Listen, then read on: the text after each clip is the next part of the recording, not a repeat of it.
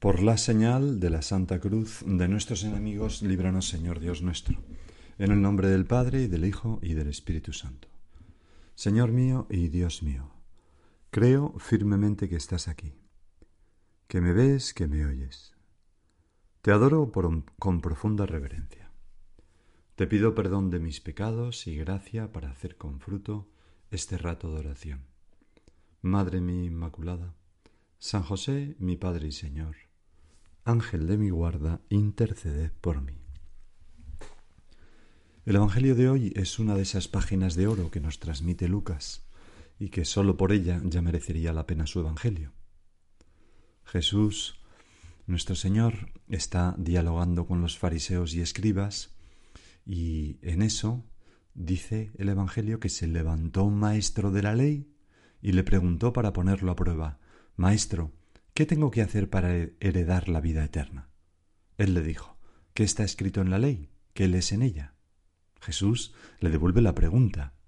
Y el escriba responde muy bien, citando un pasaje del Deuteronomio y otro del Levítico, casi las mismas palabras que tú, Señor, dijiste cuando nos diste los dos mandamientos que resumen toda la ley y los profetas.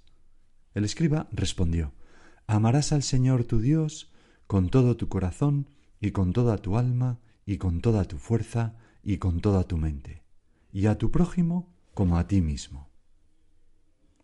El Señor le dijo, has respondido correctamente, haz esto y tendrás vida. Pero el maestro de la ley, queriendo justificarse, dijo Jesús, ¿y quién es mi prójimo?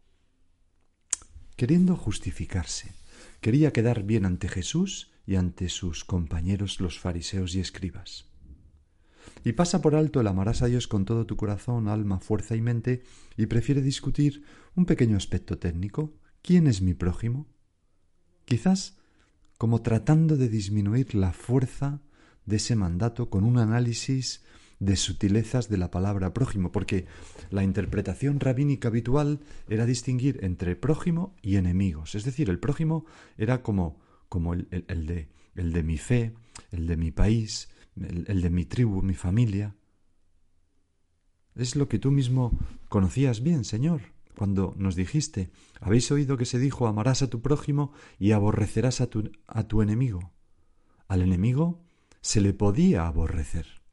Y esto quitaría toda fuerza al mandato, porque si puedo odiar al enemigo, soy libre para considerar enemigo a cualquiera y por tanto odiarlo.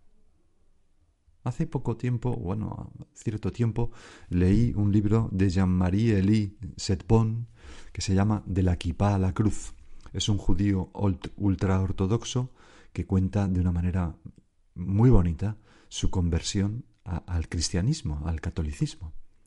Una cosa muy sobrenatural, ¿no? Pero entonces él hay un párrafo que me llamó mucho la atención. Decía, al hacerme cristiano aprendí a amar al otro, al otro como tal, y no solamente porque sea miembro de mi comunidad. Esto ha sido una revolución, un nuevo nacimiento interior, que me ha dado una nueva forma de mirar, un corazón nuevo, unos sentimientos nuevos. Hoy soy sensible ante lo que sucede en el mundo, y no solo en el mundo judío. Y pido con todo mi corazón por el mundo. Rezo porque hay seres humanos que sufren en todo el mundo. Esta actitud nunca la tuve como judío. No se me educó así no sentía necesidad de rezar más que por el pueblo judío e Israel. Así eh, se pensaba en tiempos de nuestro Señor y, quizás se sigue pensando, según explica este escritor, vamos, yo no lo sé, ¿no? De, de este modo. Pero Jesús, tú Señor, que eres tan bueno, no le despides con desprecio, viendo que se está queriendo justificar, sino que lo tratas con bondadosa compasión, como haces con nosotros siempre, y consciente cuando te preguntamos cosas impertinentes, ¿no? que no entendemos. Y, consciente de que palabras suaves, suaves quebrantan huesos, como dice el libro de los Proverbios, le cuentas una de las parábolas más conmovedora y exigente que hay en el Evangelio. Una parábola que está llena de amable moderación y de convicción. Empieza así. Un hombre bajaba Jerusalén, de Jerusalén a Jericó, cayó en manos de unos bandidos que lo desnudaron, lo molieron a palos y se marcharon dejándolo medio muerto. Un camino peligroso todavía hoy en día el de Jerusalén a Jericó.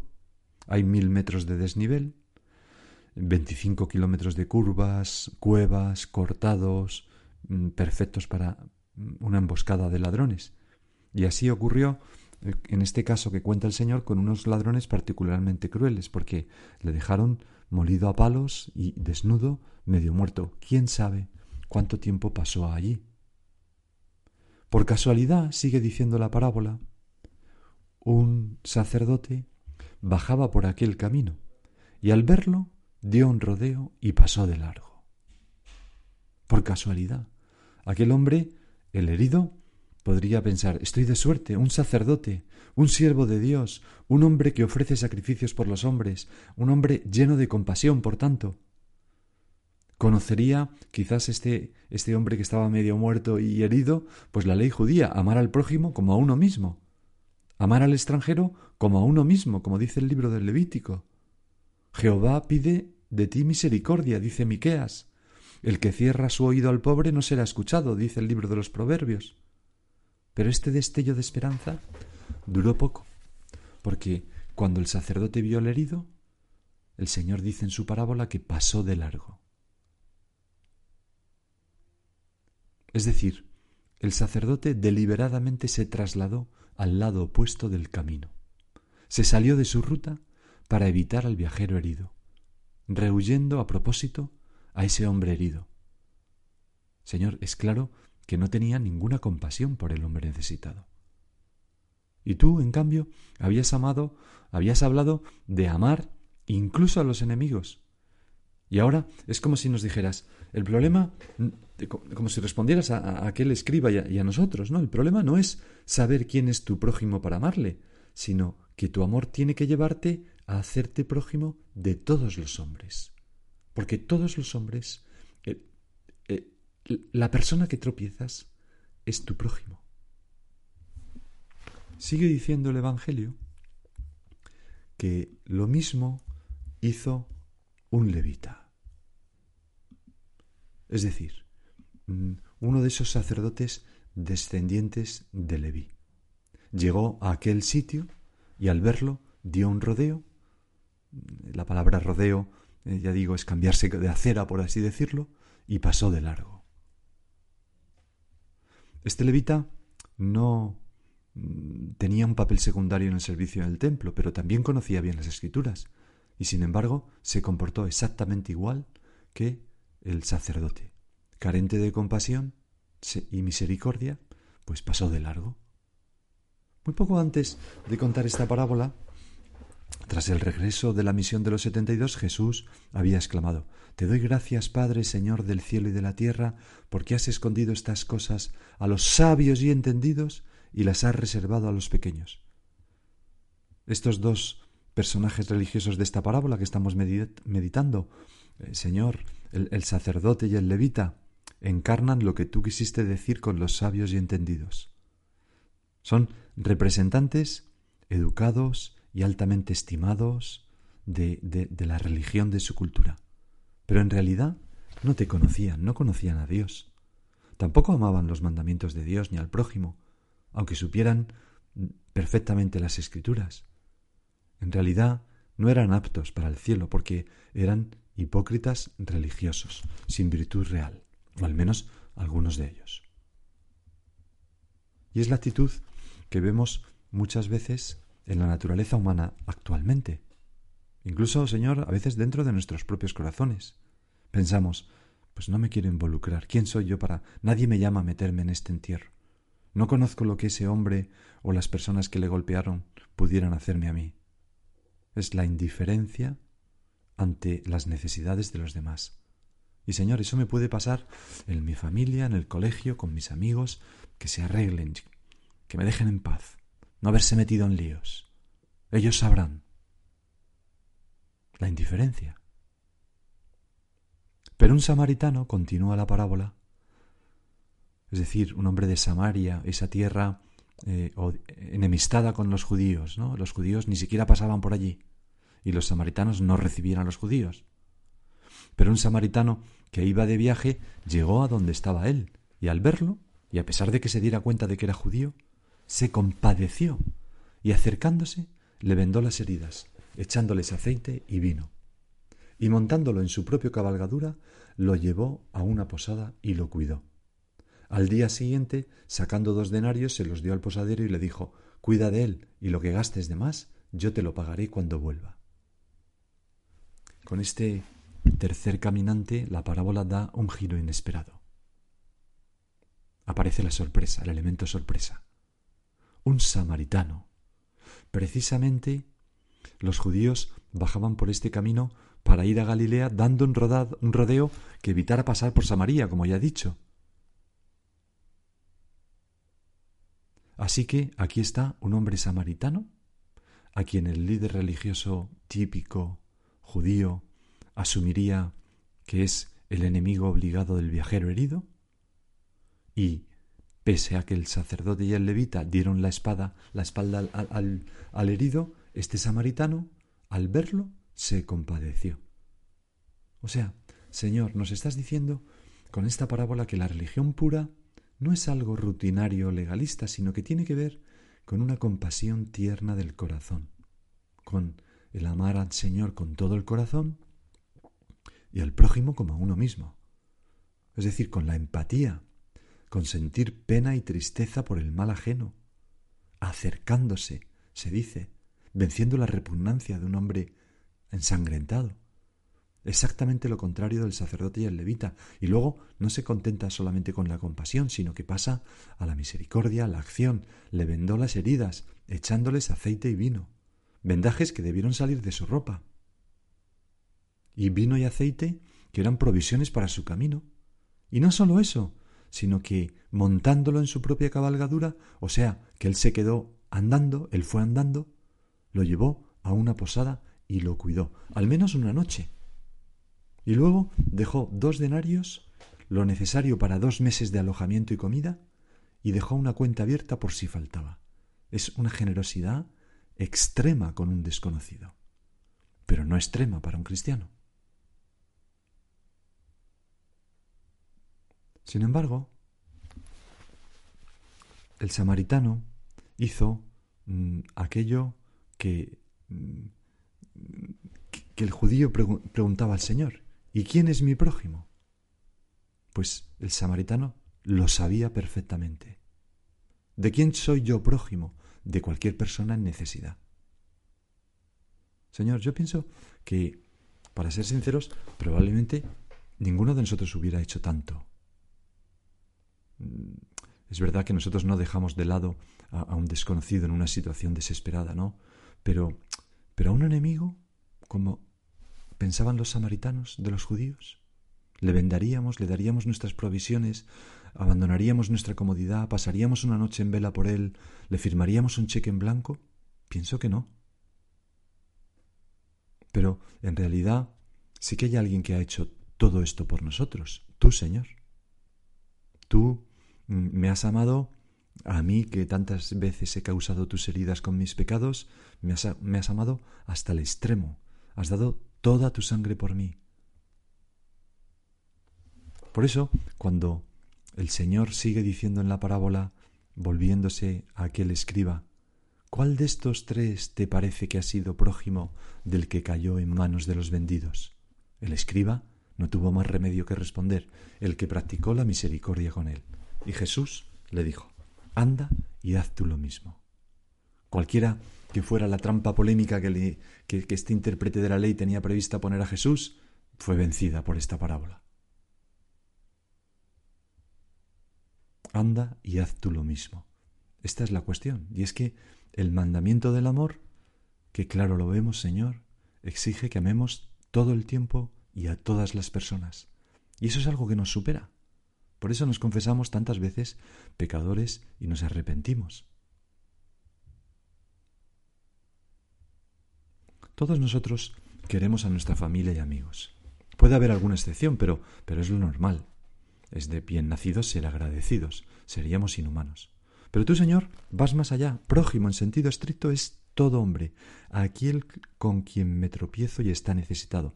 Una persona mayor, un enfermo, un homeless, un drogadito, un pobre, una persona que sufre porque está sola o triste o sin esperanza, que es la mayor pobreza, una persona que no te conoce, una persona que siente que no es querida, que es la peor enfermedad de nuestro tiempo. Pues con todos ellos hemos de practicar la misericordia. Anda y haz tú lo mismo. Y Señor, me tienes que perdonar porque a veces yo soy un poco como el sacerdote y el levita. Doy un rodeo y paso de largo. No va conmigo, pienso. O no tengo tiempo. O ya hay gente que se ocupa de esta gente. O ya hay sitios donde pueden ir. O me da miedo. O no sé quién es. O huele mal. O está sucio. O no quiero comprometerme y luego sufrir. O es muy discutidor. O siempre me rebate. Y lo abandono. Señor, ¿cómo puedo tener un corazón tan duro? De acuerdo, no puedo remediar todo, ayudar a todo el mundo, pero sí puedo ayudar a este que tengo delante. Igual que hiciste tú. Tú no curaste a todos los leprosos del mundo, ni a todos los ciegos, pero a los que te tropezaste, los curaste. Por eso, Señor, los curaste, perdón. Por eso, Señor, te ruego que, que, que quites de mi pecho este corazón de piedra y me des un corazón de carne, como decía aquel profeta. Gracias a Dios hay muchas personas en el mundo así. Muchísimas. Hay unas palabras de, de, de, aquella novela magistral de Vasily Grossman, Vida, Vida y Destino, donde se narra desde el punto de vista ruso, ¿no? La batalla de Stalingrado. Y, aparecen pues tantos gestos heroicos de, bondad de las personas en medio de aquel error. Pues hay un párrafo que es muy impresionante que te voy a leer ahora, dice allí Grossman, el bien no está en la naturaleza, tampoco en los sermones de los maestros religiosos ni de los profetas. No está en las doctrinas de los grandes sociólogos y líderes populares. No está en la ética de los filósofos. Son las personas corrientes las que llevan en sus corazones el amor por todo cuanto vive. Aman y cuidan de la vida de modo natural y espontáneo. Al final del día prefieren el calor del hogar a encender hogueras en las plazas. Así, además de ese bien grande y amenazador, el bien del Estado, existe también la bondad cotidiana de los hombres.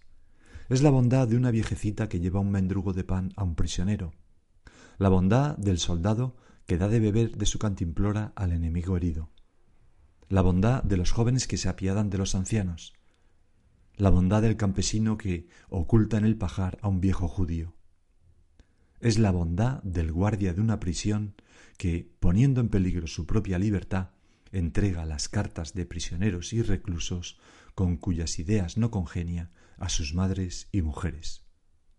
Es la bondad particular de un individuo hacia otro. Es una bondad sin testigos, pequeña, sin ideología. Podríamos denominarla bondad sin sentido. Yo he templado mi fe en el infierno, dice este hombre que estuvo en Stalingrado, ¿no? Mi fe ha emergido de las llamas de los hornos crematorios, ha traspasado el hormigón de las cámaras de gas. He visto que no es el hombre quien es importante en la lucha contra el mal. He visto que es el mal el que es, perdón, no es el hombre el que es impotente en la lucha contra el mal. He visto que es el mal el que es impotente en su lucha contra el hombre. En la impotencia de la bondad, en la bondad sin sentido, está el secreto de su inmortalidad. Nunca podrá ser vencida. Cuanto más estúpida, más absurda, más impotente pueda parecer, más grande es. El mal es impotente ante ella. Son unas palabras sobrecogedoras, ¿verdad? Que encarnan muy bien lo que el Señor, lo que tú, Señor, nos contaste en esta parábola. No importa lo que hagan los demás, no importa las estructuras del mundo. Tú haz el bien y vencerás el mal. Tú ama a tu prójimo, hazte prójimo de todos los que te rodean. Vamos a terminar con la oración de San Francisco de Asís. Decía este gran santo que también encarnó esta parábola, Oh Señor, hazme un instrumento de tu paz donde hay odio, que lleve yo el amor. Donde haya ofensa, que lleve yo el perdón. Donde haya discordia, que lleve yo la unión. Donde haya duda, que lleve yo la fe. Donde haya error, que lleve yo la verdad. Donde haya desesperación, que lleve yo la alegría. Donde haya tinieblas, que lleve yo la luz.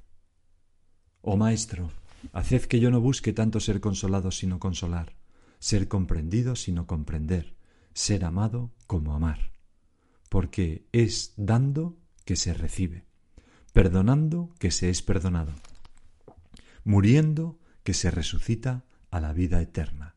Amén. Y ahora, de la mano de la Virgen, esa mujer compasiva y caritativa en extremo, de cuyo corazón aprendió Jesús también esa compasión, sigue meditando por tu cuenta.